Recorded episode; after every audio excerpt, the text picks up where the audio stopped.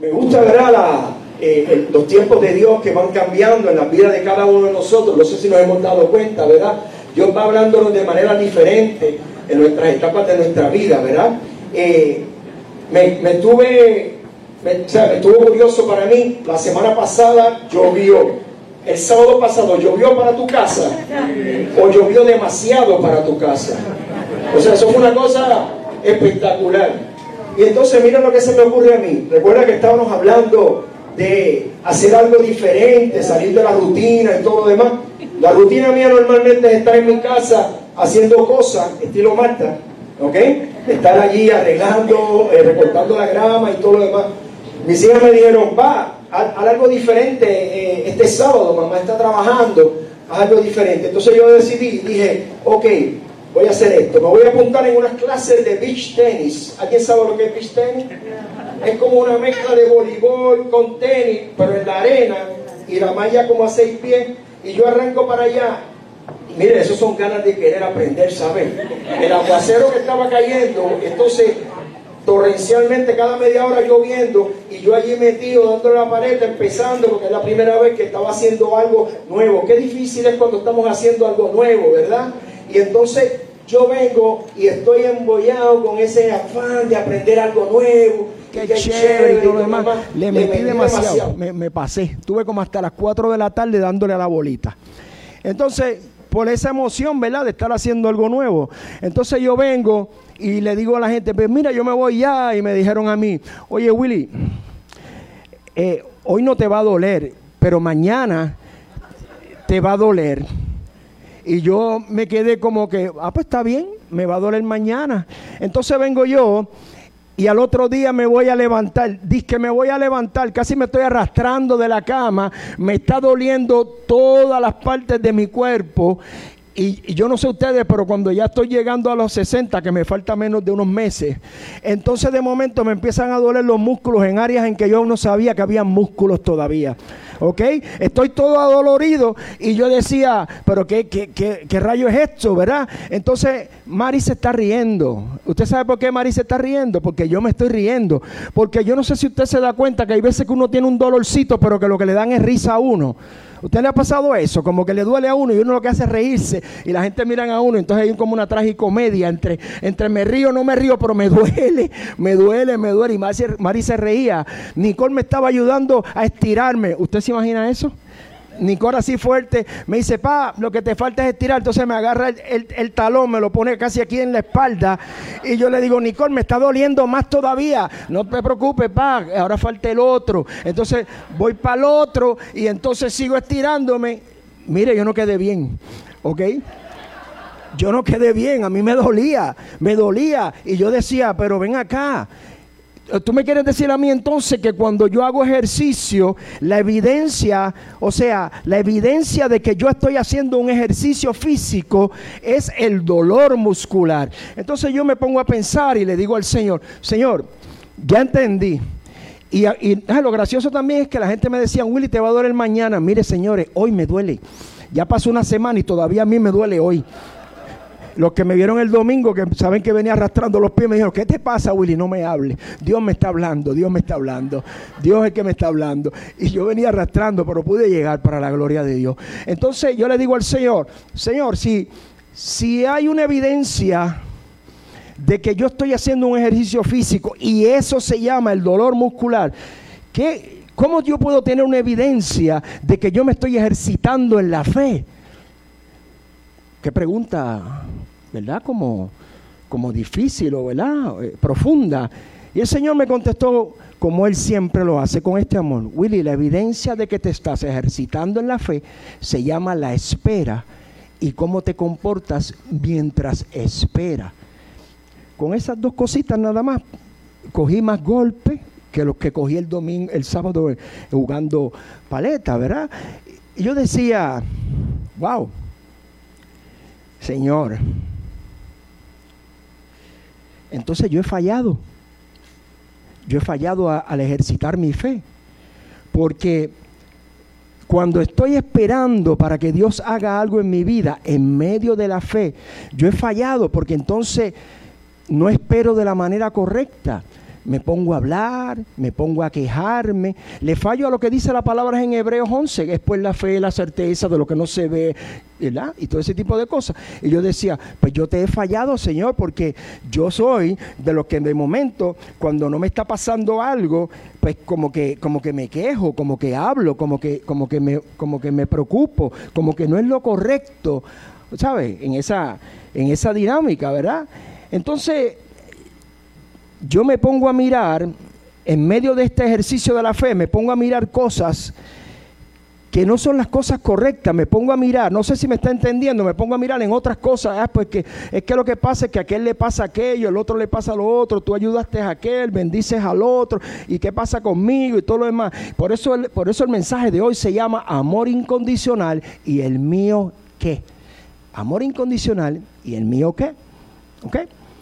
Entonces, estoy yo mirando hacia otros lugares que no son los, lugares correctos, cuando el Señor lo que me está hablando en este momento de mi vida es que yo mire hacia arriba, hacia aquel, hacia aquel en el cual yo he creído, en el cual confesé. Y no es como dice la película, ¿se acuerdan de la película reciente que decía Don't Look Up? ¿Se acuerdan de que, que de hecho esa es la crítica de la película, ¿verdad? Para que tú no mires para arriba. Pero yo te digo a ti que en verdad hay que mirar hacia arriba. No puedes estar mirando hacia las circunstancias en las que tú te encuentras en este momento. Tú tienes que estar mirando hacia arriba, hacia, la, hacia este amor incondicional de parte de Cristo. Porque el amor incondicional de Cristo fue el que cogió y no se puso a mirar las condiciones, ni las causas, ni los por qué, ni el amor, que si tú lo ibas a querer, no lo ibas a querer, que si lo ibas a seguir o no. Él fue, diga conmigo, Él fue. ¿Y yo qué? ¿Entiende? O sea, Él fue. Y gracias a que Él fue, sin preocuparse de nada más, nosotros hoy estamos aquí alabando y glorificando su nombre. Él no, tuvo reparaciones en eso, no hizo una lista como lo haría yo. Cuando yo le digo a, cuando yo pensaba antes y le decía, para, que, para yo querer a mi esposa, tiene que ella fregar, tiene que eh, darme masaje en los pies, tiene que hacer ciertas cosas. Eso no es así. Eso no es así.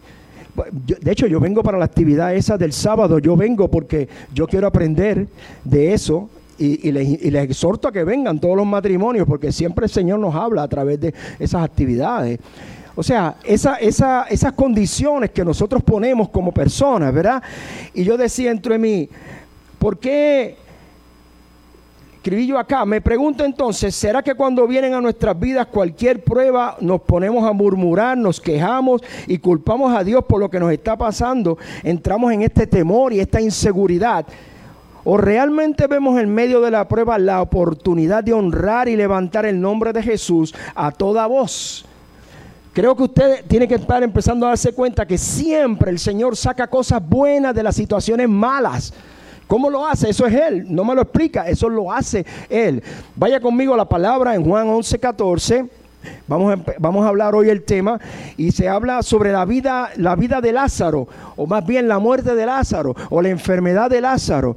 Pero lo curioso de esta palabra que está en Juan 11 es que se habla con el título de Lázaro, pero Lázaro se está muriendo. ¿Ok? Lázaro se está muriendo. Esa es la realidad. Dice la palabra del Señor. Entonces Jesús le dijo claramente a ellos, Lázaro está muerto. Antes de esto, quiero que sepan que Jesús es amigo, amigo de Marta, amigo de María y amigo de Lázaro. Los tres son hermanos y se recuerdan de María, de aquella mujer que se postraba a los pies del maestro. Se acuerdan de Marta. ¿Por qué se acuerdan de Marta? Porque Marta es la afanada, qué bella. Que su memoria, y la memoria nuestra de ella específicamente vaya sobre ese tema primero. Yo espero que no se acuerden de ninguno de nosotros de esa manera. Aquel afanado, eh, ¿usted se imagina? Después de dos mil años, ¿ok? Horrible. Ok. Lázaro está, está enfermo y, y el Señor está lejos de donde está Lázaro, dice la palabra. Lázaro está muerto. Me alegro por ustedes de no haber estado allí, porque ahora ustedes creerán en mí, pero vamos a verlo, dice el Señor. esto me hace pensar en el, en, el tiempo de Dios. En especial las demoras, las demoras que a veces el Señor hace en nuestra vida, lo que se tarda en contestar, o a veces los silencios del Señor. ¿Saben de qué estoy hablando? Cuando usted está orando y de momento uno dice, yo como que no estoy escuchando nada, como que el Señor no me está hablando, como que qué es lo que está pasando, ¿verdad? Entonces uno pega a hablar y uno dice, yo creo que Dios no me responde a mí, yo creo que yo no le intereso mucho, o, no lo está haciendo, el Señor no lo está haciendo en mis términos, en mis condiciones. Pero quiero que sepas una cosa de parte del Señor. Dice aquí, el Señor va a suplir de acuerdo a sus planes y propósitos perfectos y en el tiempo que Él quiera. Diga conmigo que Él quiera. O sea que no es mi tiempo, es en el tiempo del Señor, ¿verdad? Por eso yo entiendo que Dios proveerá. La palabra en Filipenses 4:19 dice, y mi Dios proveerá a todas vuestras necesidades conforme a sus riquezas en gloria en Cristo Jesús. Amén. Así que de la misma manera en que cuando Abraham tenía que ir a sacrificar a su hijo Isaac, la, declaración de Abraham fue, mi Dios proveerá el cordero para el holocausto. ¿Recuerdan de eso? Él estaba dispuesto a sacrificar su hijo, pero Dios proveyó un cordero. Pero yo quiero que tú sepas que ya Dios proveyó para ti y para mí un cordero para el perdón de tus pecados, para tu sanidad, para tu salvación y para el resto de tu vida eterna. Amén. Y eso es importante, que tú estés claro. ¿Ok? Hay una palabra en Romanos 8, 37 al 39. Dice, en medio de todos, diga todos, todos, eso lo incluye a todo lo que usted está pensando, pero se nos olvida, todos nuestros problemas, estamos seguros de que Jesucristo, quien nos amó, nos dará la victoria total, total, diga conmigo total, total es todo. Ok, a todo problema, victoria total. O sea, cancela una cosa con la otra, todos los problemas con una victoria total. Yo estoy seguro de que nada podrá separarnos del amor, este amor incondicional que le estoy hablando, de Dios, ni la vida, ni la muerte, ni los ángeles, ni los espíritus, ni lo presente, ni lo futuro, ni los poderes del cielo, ni los del infierno, ni nada de lo creado por Dios, nada, absolutamente nada podrá separarnos del amor de que Dios nos ha mostrado por medio de nuestro Señor Jesucristo. La pregunta que te tengo que hacer en esta hora, ¿tú lo crees? Amén. ¿Está siendo compatible esta creencia con nuestra espera o con nuestra actitud de esperar por la fe, el cambio, lo que Dios está haciendo. Eso es, lo que está hablando aquí el Señor, ¿verdad? O sea, tienes que hacerte, tienes que ejercitarte en esa fe y ponerla delante del Señor. Vaya conmigo, Juan 11, 21 dice, entonces Marta le dijo a Jesús, Señor, si hubieras estado aquí, ¿Cuántos a veces nos ponemos con esa palabra como en esta queja, en la queja avanza le llaman, ¿verdad? De decir, Señor, si tú hubieras estado aquí, le dijo Marta, aquella que se recuerdan ustedes que era la qué? La afanada. Marta dice, si hubieras estado aquí, dice, mi hermano no habría muerto. Y me gustan los peros en la palabra. Dice, pero, pero, aún así sé que si tú le pides algo a Dios, Él te lo dará. Jesús le dijo, tu hermano volverá a vivir. Y quiero hacer una pausa aquí para que tú estés claro que cuando tú le pides algo al Señor, estás orando por esa persona para su salvación, tu familiar, tu hijo, tu amigo, tu compañero del trabajo, Dios le va a dar la vida que necesita porque ya está presentado por ti delante de Jesús y Jesús es el mediador entre Dios y nosotros. Amén. Así que dice acá, continuando, Marta le dijo, yo sé que Él volverá a vivir cuando sea la resurrección en el día final. Había una conciencia de Marta sabiendo, como tú y como yo, que cuando nosotros vayamos eh, dejemos de existir aquí en la tierra, vamos a, va a haber una resurrección y vamos a estar de nuevo con el Señor. Ella tiene esa convicción en su corazón. Pero dice Jesús le dice luego, yo soy la resurrección y la vida. El que cree en mí, aunque muera, vivirá. Si alguien vive y cree en mí, realmente no morirá jamás. Y después pregunta, ¿crees esto? ¿Tú lo crees? ¿Estás viviendo como que lo crees? ¿Estás celebrando que, que crees esto? ¿Que estás seguro de lo que es? ¿Ok?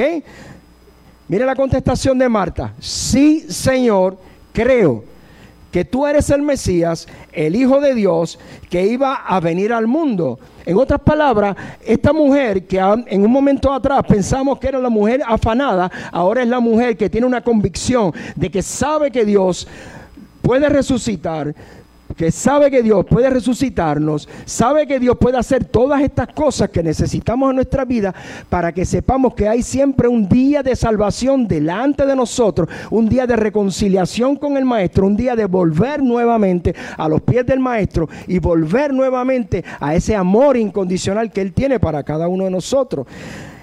Siguiente dice, después de decir esto, Marta se fue a llamar a su hermana María y le dijo en privado, el maestro está aquí y te mandó a llamar. Al oír esto, María se levantó rápidamente y fue a encontrarse con él. Pregunta que te hago, cuando el maestro te, te, va a llamar a ti o te está llamando, ¿sales corriendo a esta velocidad que está hablando acá, María, nuestras vidas? Porque yo recuerdo en el principio, cuando yo empecé aquí a los, en los caminos del Señor, yo me sentaba en la, en la parte de atrás, allá bien atrás. No habían filas detrás de la puerta, así que me sentaba antes de la puerta. ¿Ok? Pero si me dejaran, yo hubiera estado sentado atrás, escuchando por una rendija de la puerta la palabra del Señor, porque, porque yo no sabía del amor de Cristo, yo no sabía del amor incondicional del Maestro. Yo lo que sabía era que yo era un pecador, que, que, hice las cosas malas y que necesitaba buscar del Maestro. Y entonces, cuando el Señor me llamaba, yo casi tenía un calvario, como un vía crucis, desde la puerta, yo venía arrastrando los pies, como el domingo pasado, venía arrastrando la puerta para el llamado y ahora llegar acá. ¿Usted sabe cómo lo resolví? ¿Quiere saber? Ahora me siento en la fila 1 o en la 2 si no, si no está llena para que no me tarde tanto en llegar al llamado del maestro. Cuando el maestro me llama y, yo sé que el llamado es hacia mí, que Dios me está hablando de la palabra que están compartiendo en su casa, en su presencia, corro y llego rapidito y así no me toma tanto tiempo, ahora a mis 60 casi, de venir desde allá atrás, mire, con esa lentitud que, que, que venía la semana pasada. ¿Ok? Amén.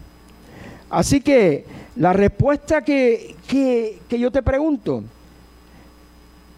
cuando escuches al Señor y te mande a llamar, ¿qué vas a hacer? ¿Acudirás o pondrás condiciones para el amor del Maestro? Versículo 32 dice, cuando María llegó a donde estaba Jesús, se postró a sus pies y le dijo, Recuerdan que María se había postrado anteriormente, ¿verdad que sí? Dice, Señor, y lea conmigo, si hubieras estado aquí, ¿quién dijo eso? Y ahora, y son hermanas. ¿Ah? Así que una que era afanada dijo lo mismo y la que adoraba los pies dijo lo mismo. ¿Me entiende lo que le quiero decir? Nuestra vida es así. En un momento estamos de una manera y entonces hay veces que nuestra fe en la espera no sabemos cómo comportarnos, hacemos las cosas y mira el comentario que estamos diciendo. Si hubieras estado allí y volví y repitió lo mismo, mi hermano no habría muerto. Jesús vio que María estaba llorando y también los judíos que la seguían. Entonces le afectó profundamente y se sintió muy conmovido. Jesús preguntó, ¿dónde lo han puesto? Ellos le dijeron, Señor, ven y podrás ver. Y en el versículo 35 dice, Jesús lloró. No te olvides de ese versículo. Jesús lloró. El versículo 35 es el versículo más corto que tiene la palabra en la Biblia del Señor. Ese es el versículo más corto. Jesús lloró. Y lo que quiere decir eso es una grandeza de amor incondicional, diciendo que a Él le interesa lo que te esté pasando a ti, lo que esté pasando en tu casa, lo que esté pasando en tu familia, lo que esté pasando en cualquier lugar donde tú te encuentres. O sea que a Él le interesa, Él está pendiente, está con nosotros, está al tanto de cada detalle de tu vida y en este momento está haciendo una demostración de afecto a, cada uno de los que está allí, a los judíos que acompañaban a María también en el caminar y todo lo demás. O sea, a Él le interesa tu vida, tu sanidad, tu consuelo, tu salvación. Así que quiero decirte que el Señor te ama. A ti y a ti y a ti y a cada uno de ustedes y a cada uno de nosotros. Entonces, ahora viene la parte donde, donde ahorita habíamos dicho que el Señor, cuando le dieron la noticia de que Lázaro estaba enfermo, dijo, yo no voy todavía, porque él se quedó dos días más donde él estaba, ¿verdad? Y ahora viene la contestación, ¿verdad? Dice acá en el versículo 30 y, 38, eh, nuevamente muy conmovido, Jesús fue al sepulcro, era una cueva cerrada con una piedra, y él dijo, quiten la piedra. Marta la hermana del muerto, fíjese que ahora no se llama Lázaro, ahora se llama la hermana del muerto, dijo, Señor, ya huele mal porque murió hace cuatro días. Hay veces que tu milagro toma tiempo en lo que el Señor trabaja con otras cositas más importantes en nosotros, ¿verdad? Porque lo que nos pide a nosotros es una absoluta confianza a sus palabras, aún antes de que Él nos dé lo que le pedimos, porque lo que necesita de nosotros es fe y obediencia antes de que suceda el milagro en nuestras vidas, ¿verdad? Así que Él está trabajando, Jesús está trabajando con la fe de todos los que están allá, en medio de la espera, como te dije antes. ¿Cuál es la, cuál es la evidente, la evidencia de que estamos ejercitándonos en la fe? La espera. Y los hizo esperar. ¿Ok? Luego dice en el próximo versículo, Jesús le dijo, y nos dice a nosotros en este día, no te dije que si creías ibas a ver la grandeza de Dios. Entonces quitaron la piedra, Jesús miró hacia arriba, lo que le mencioné ahorita, este Jesús mirando hacia arriba. ¿Por qué nosotros no vamos a mirar para arriba? Si el maestro mira hacia arriba, usted y yo miramos hacia arriba de la misma manera. Amén. De eso es que se trata. Dice acá, Padre, te agradezco porque me has escuchado. Escucha. Sé que siempre me escuchas. Escucha. Pero lo digo por toda la gente que está alrededor. Así creerán que tú me enviaste. ¿Qué quiere decir esto, hermano? Que nosotros como, como, como cristianos, aunque tú sabes que el Señor te está escuchando, Dios quiere que tú abras tu boca en medio de la situación para que puedas ministrar al que está alrededor tuyo, a la gente de tu casa, tu familia, tu trabajo, a todo el que está al lado tuyo, para que sepan que aunque tú sabes que el Señor te escucha, ¿quiénes saben que el Señor les escucha? Amén. Pues si aunque tú sabes que el Señor te escucha, Él quiere que tú hables, que tú declares la palabra, que declares salvación, que declares sanidad, que declares, que profetices sobre la situación, para que puedas ministrar a todo el que está alrededor viendo la situación en la que tú te encuentras. De eso es que se trata, ¿verdad? Dice acá como les mencioné ahorita, ¿verdad? Esta es la oportunidad que tenemos nosotros en medio de la, de la, prueba, en medio de la, en medio de la espera. Dice acá, Después de decir esto, Jesús gritó, Lázaro, sal de ahí. El hombre que había estado muerto salió, sus manos y pies estaban todavía atados con vendas y su cara estaba envuelta en un lienzo. Jesús le dijo a la gente, desátenlo y déjenlo ir. Hermano, esta porción de la palabra habla sobre, hay una resurrección Y la manifestación del poder de Cristo en la palabra te está diciendo, si tú te mueres, yo tengo la autoridad para resucitarte. Ahora, no cuando te mueras normalmente, sino en cualquier momento que tú te acercas al Señor, el Señor te puede resucitar, porque para nosotros esa resurrección es como esa conversión, como ese velo que se corre, esa, esa nueva manera de conocer al Señor, ese, ese amor de nuevo que empieza a traernos a nosotros.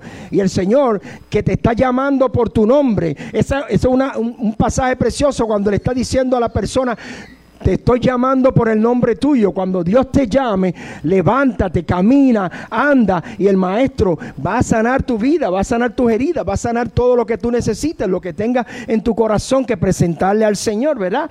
Aquí hay una palabra que quiero, que quiero compartir eh, porque yo no sé si a usted le pasó como a mí, que cuando uno recién resucitó o recién convertido, uno creía que todos los problemas se le iban a arreglar a uno. ¿Alguien estaba conmigo con, en ese pensamiento cuando se convirtió?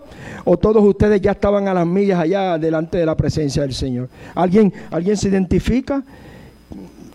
que decía, esto parece que es un, un, breaker, ¿verdad? Yo estaba acá en la oscuridad, ahora estoy en la luz, todo va a ser chilling, todo va a estar chévere, ¿verdad? La pregunta que te hago, ¿dónde tú estás? ¿En el cielo o en la tierra? En la tierra, ¿verdad? Pues aquí no está todo chilling. Aquí tenemos que, aquí tenemos que batallar y bregar con las situaciones que tenemos en cada día, ¿verdad? Jesús le dice a Lázaro, o más bien a los amigos de Lázaro, desátenlo y déjenlo ir. ¿Qué quiere decir eso? Te está diciendo a ti y a mí que tenemos que ayudar a las personas, tenemos que estar presentes en la vida de los demás, en medio de sus situaciones, en medio de su resurrección, en medio de su conversión, en medio de encontrarse nuevamente con el Maestro. Hay una parte nuestra como hermanos en Cristo que debemos ser afines con cada una de estas personas. Y recuerda la palabra en Juan 13, 34, dice, les estoy dando un mandamiento nuevo que se amen los unos a los otros, amense tal como yo los amé, todo el mundo se va a dar cuenta de que ustedes son mis seguidores si se aman los unos a los otros. Y también en primera de Pedro 4:8 dice, "Y sobre todo, ámense profundamente, porque el amor es capaz de perdonar muchas ofensas." Qué difícil se nos hace perdonar las ofensas que alguien hace contra nuestra vida. Nos quedamos conscientes de que el Dios nos ama. Le pedimos al Señor que Dios nos perdone. Y sin embargo, cuando alguien nos ofende o alguien hace algo en contra de nosotros, nos toma trabajo, nos toma tiempo, yo no sé qué pasa, o sea, eh, qué es lo que está pasando en nuestras vidas, que eso pasa de esa manera. Y el Señor quiere que te recuerdes de eso. El Señor no le puso condiciones a ninguno de ustedes para perdonarlo, ¿verdad que no? ¿Recuerdan cómo le decía el Señor a la mujer? Vete y no peques más. Ese es el perdón. En otras palabras, no lo vuelvas a hacer. ¿Cuántos saben que hay veces volvemos a hacerlo? ¿Y sabe lo que hace el Señor? Te vuelve y te perdona. ¿Y sabe que lo vuelvo a hacer?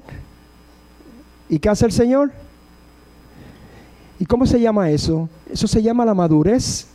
Y poco a poco estoy más distante entre el pecado en hacer lo incorrecto que estar de la presencia del maestro. Entonces el pecado está más lejos y entonces ahora me tardo más y más y más hasta que llegue el momento en que no voy a pecar más sobre esa condición. Pero ¿sabe lo que pasa? Aparece otra cosa. Y, ahora yo peco en esto, Señor, acuérdate que ya no estoy pecando en aquello otro que yo te dije que ya te lo entregué. Hace como 22 años que no lo hago. Pero entonces te dice, ¿y, tú qué? Y, y aquello, y lo otro. Y entonces, ah, bueno, tengo que volver a empezar. Qué difícil es, ¿verdad? Qué difícil se nos hace perdonar y tan fácil que se nos hace pedir perdón. Eso está bien chévere, de esa manera, ¿verdad? Hay que aprender, hay que aprender del maestro definitivamente, aunque tarde nuestro milagro. Dice acá la palabra del Señor en Isaías 41:10. No tengas miedo, porque yo estoy contigo, no te desalientes, porque yo soy tu Dios. Te daré fuerzas y te ayudaré. Te sostendré de mi con mi mano derecha victoriosa. Y obviamente mi versículo favorito, todo lo puedo en Cristo que me fortalece o puedo todo, todo lo puedo hacer por medio de Cristo quien me da la fuerza, ¿verdad? Juan 16, 33 te dice, estas cosas os he hablado para que en mí tengáis paz. En el mundo tendréis aflicción, pero confiad, yo he vencido al mundo. Esa palabra siempre me chocaba con el maestro y yo le preguntaba a él, pero ¿cómo es esto? ¿Cómo es que yo tengo que confiar y echar para adelante? Y aquí dice que tú lo venciste, pero yo, y yo, si yo soy el que estoy metido en el problema, en el pecado, en la situación, me dice, pero dice, confiad, porque yo he vencido al mundo. ¿Qué quiere decir? No lo hagas en tu fuerza, hazlo en las fuerzas de Él, confía en Él, amárrate de Él, agárrate de Él, o sea, está cercano a Él para que entonces puedas vencer en medio de la aflicción, en medio del problema, en medio de todo lo que te pueda pasar, ¿verdad? Entonces, acá en este versículo quiero hacer una reseña para atrás, uno más, no lo puse, pero en Juan 13:32 dice, he aquí la hora viene y ha venido ya en que seréis esparcidos cada uno por su lado y me dejaréis solo. Ese es Jesús hablando y me dejaréis solo. Y mira lo que dice detrás, mas no estoy solo porque el Padre está conmigo. Amén. Hasta Jesús lo dejaron solo ¿Quién se ha sentido solo acá? Y ahora que acaba de aprender, que quién está contigo. El Señor está contigo en todo momento. Lo que pasa es que en ocasiones no lo vemos nosotros porque el Señor se muestra a aquellas personas que verdaderamente lo necesitan en ese momento. Porque para nosotros se llama la fe, la certeza de lo que no se ve. Y eso no está mal. Está bien que nosotros estemos claros y conscientes de que el Señor está con nosotros, aunque no lo veamos físicamente. Déjame contarte algo. Y esto, y esto fue similar a la palabra que aprendí. Cuando los, los tres jóvenes, Sadrach, Mesach y Abednego, estaban en el horno de fuego, te pregunto, ¿ellos vieron a la cuarta persona? No. ¿Quién la vio? El que la tenía que ver la persona que la tenía que ver, el que Dios tenía que decirle, tienes que ver para que crea y le dijo a esa persona, lo viste. Entonces a mí me invitan en un momento dado, hay una niña pequeñita que está en el hospital en intensivo gravemente y a mí me da con ir, yo digo, Mari, Mari, voy hacia allá, voy a compartir una palabra con estas personas y yo llego a la, a la sala, a la sala de intensivo. Y entonces estoy allá y hay otra hermana más que era amiga de, este matrimonio y me dice, vamos a entrar a orar por ella todos y, y me dice la señora de la, del hospital, me dice, no, ella está en la sala de cuidado intensivo. Solamente pueden entrar dos personas.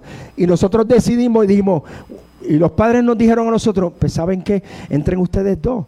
Entre yo y la otra hermana. Y yo dije, ok, porque ya los padres obviamente están todo el tiempo ahí, ¿verdad? Y nosotros íbamos meramente a orar. Pues entonces usted sabe, me tengo que poner las botas, la bata, el scrub, la gorra, taparme todo y entramos. Entramos, oramos por la muchacha, imponemos mano a la niñita, eh, vamos imponiendo manos, declarando la palabra del Señor y luego nos vamos, salimos, nos despedimos, llegamos al pasillo nuevamente con los papás y de momento llega la señora supervisora y viene y me dice, yo no les dije a ustedes que eran dos nada más, que hacían tres allí metidos allá adentro. Entonces yo miré a la señora y me miré y, le di gloria a Dios y, yo me eché a reír y la gente decía, pero ¿por qué tú te estás riendo? Y yo me estoy riendo porque la presencia del Señor estaba allí para esa persona que lo vio, no para mí, para ella que necesitaba esa vista de fe para que creyera y se juntara al Señor de una manera especial. Eso, eso tocó mi corazón grandemente y yo no tuve que ver el maestro porque el maestro está contigo y contigo en todo momento que tú camines. Él está contigo todo el tiempo, pero se nos olvida. Porque vemos la situación, vemos el problema y de momento se nos olvida, Señor, ¿dónde tú estás? ¿Qué pasó? Y no, yo estoy aquí. Entonces usted corriéndole a las bendiciones, afanado, corriendo y la bendición detrás de ti buscando alcanzarte. Mira, tú sabes que si sigues así vas a, vas a, las vas a alcanzar cuando seas como yo, como de 60 años, porque vas a empezar más viejito a caminar más lento. Entonces las bendiciones van a empezar y te van a alcanzar. Entonces tú vas a decir, wow, qué bendiciones tengo en mi vida. Mira, estaban ahí desde cuándo? Estaban desde ahí hace rato. Pero yo no me había dado cuenta. ¿Por qué? Porque estoy corriendo en el afán y no se trata de correr. Corre hacia el maestro, corre hacia el Señor. No corras hacia los problemas, ni hacia el mundo, ni a las cosas que, que hay por ahí, ¿verdad? O sea, Dios se encarga de ese imposible para la gloria de Él. Es solamente la gloria de Él, ¿verdad?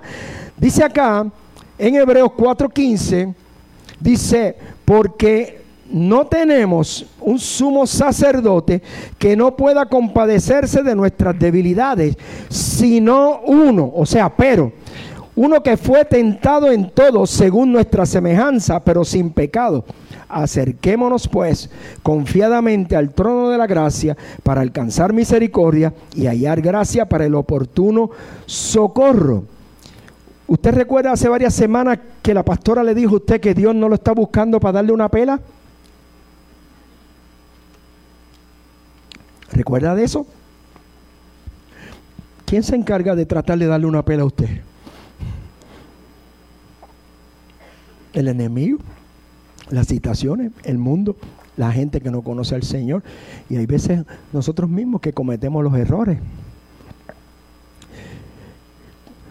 Cuando el Señor habló con Pedro y le dijo a Pedro, ven acá Pedro,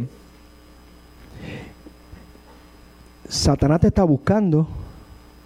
A mí me dice eso el Señor y echo a correr. Si a mí me dice, Willy, te están buscando. Y yo, espérate. Y lo único que le dijo el Señor fue, ¿sabes qué? Pero yo he orado para que tu fe no falle.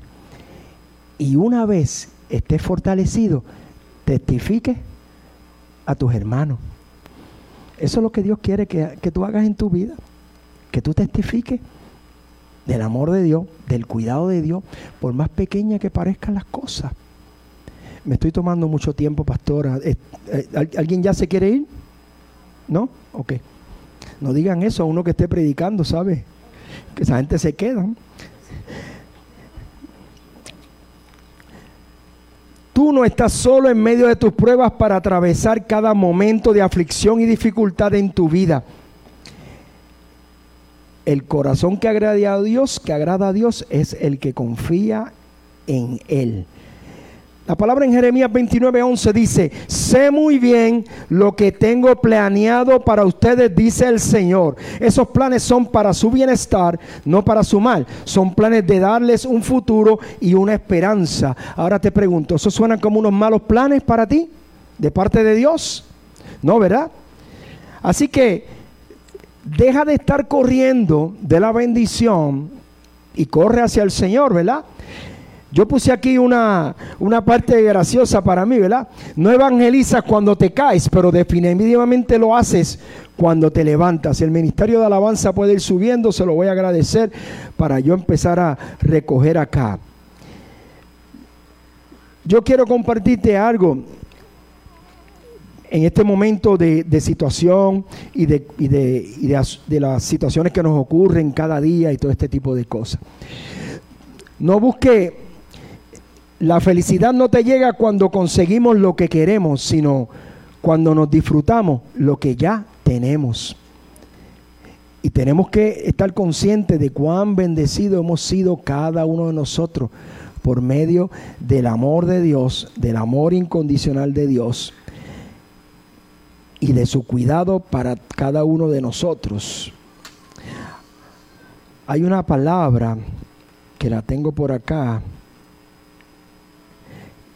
que no quiero que se me olvide compartirla con ustedes, que la busqué y fue para mí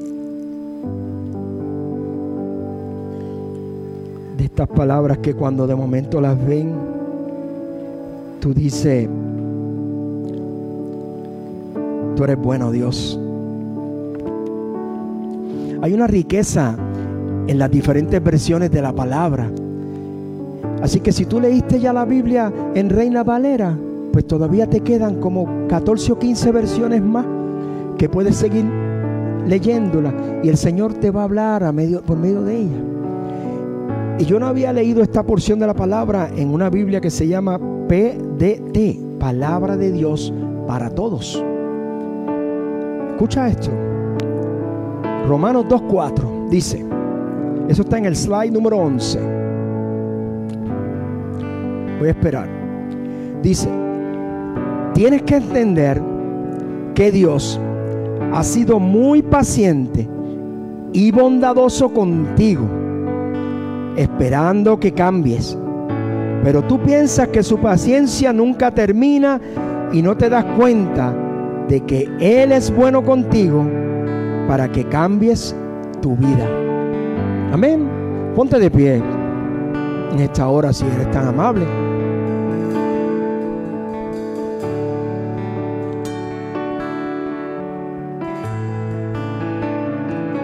Posible que, como te mencioné ahorita, uno crea que, que la vida de este hombre como Lázaro recién resucitado o recién convertido, como diríamos nosotros, es posible que creamos que la vida para él era fácil ¿Cuántos se han dado cuenta que de momento cuando le dijeron que sí al Señor aceptarlo empezaron a tener unos problemas y situaciones y la gente de la familia lo mira mal a uno y los del trabajo y los compañeros y todo el mundo? Y usted tiene que, ¿sabe qué? Seguir, proseguir, continuar, no quitarse, seguir hacia el Señor. Y si usted no lo sabía, quiero decirle que Lázaro resucitó en el capítulo 11 y en el 12, versículos después, ¿usted sabe lo que querían hacer con él? Matarlo. Y yo quiero compartir esa palabra antes de irme. Porque también hizo mucho sentido para mí. Juan 12, 9 al 11 dice, la gran multitud de judíos supo que Jesús estaba en Betania. Betania es el lugar de donde es Lázaro. Y fueron a ver a Jesús y también a Lázaro el que Jesús había resucitado. Entonces los jefes de los sacerdotes hicieron planes para matar también a Lázaro. Y esta es la parte que, tocó mi corazón. Porque por causa de Lázaro muchos judíos los dejaban y estaban creyendo en Jesús. Amén.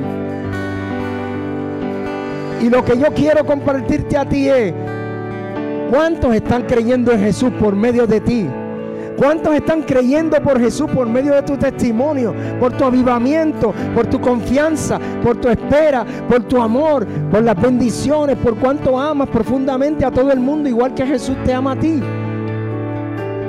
Si tú estás aquí por vez primera y necesitas pasar al frente, permíteme orar por ti. Este es el momento de salvación. Este es el llamado aquel que mencioné en un principio, donde Dios te llama donde Dios te dice, te quiero restaurar, quiero orar por ti, quiero bendecirte, quiero que vengas a mí, restaura mi relación contigo, restaura tu confianza en mí, restaura lo que te ha, lo que te ha robado, lo que se ha fallado. No es un Dios de castigarte, es un Dios de amarte, es un Dios de bendecirte, es un Dios de sanarte. Déjame quitar tus vendas, las ligaduras del pasado. Deja que Dios lo haga a través de cada uno de los hermanos que oran por ti. Confía en el Señor de todo corazón, porque Él es bueno y para siempre es su misericordia. Amén. Si tú me estás viendo por allá por el Facebook, esta oración también es para ti, para que conozcas al Señor, para que llegues al Maestro, para que tengas la confianza de que Él te ama, siempre te ha amado y siempre está buscándote y está detrás de ti y Él no se va a cansar. No, Señor no se cansa. Él continúa. Porque dice en la palabra del Señor que Él no se cansa hasta que Él termine de hacer la obra que tiene preparada para ti, para mí y para cada uno de nosotros. Gloria a Dios por Él. Porque eres especial. Amén. Padre, yo te doy gracias. Yo te doy gracias por la vida de cada uno de mis hermanos. Tu palabra ha sido sembrada en sus corazones, Señor. Glorifícate en medio de este lugar, en cada una de sus vidas. Ministrales a su necesidad.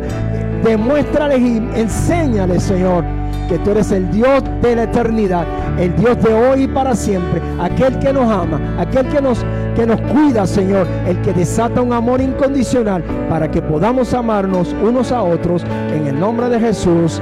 Amén y amén.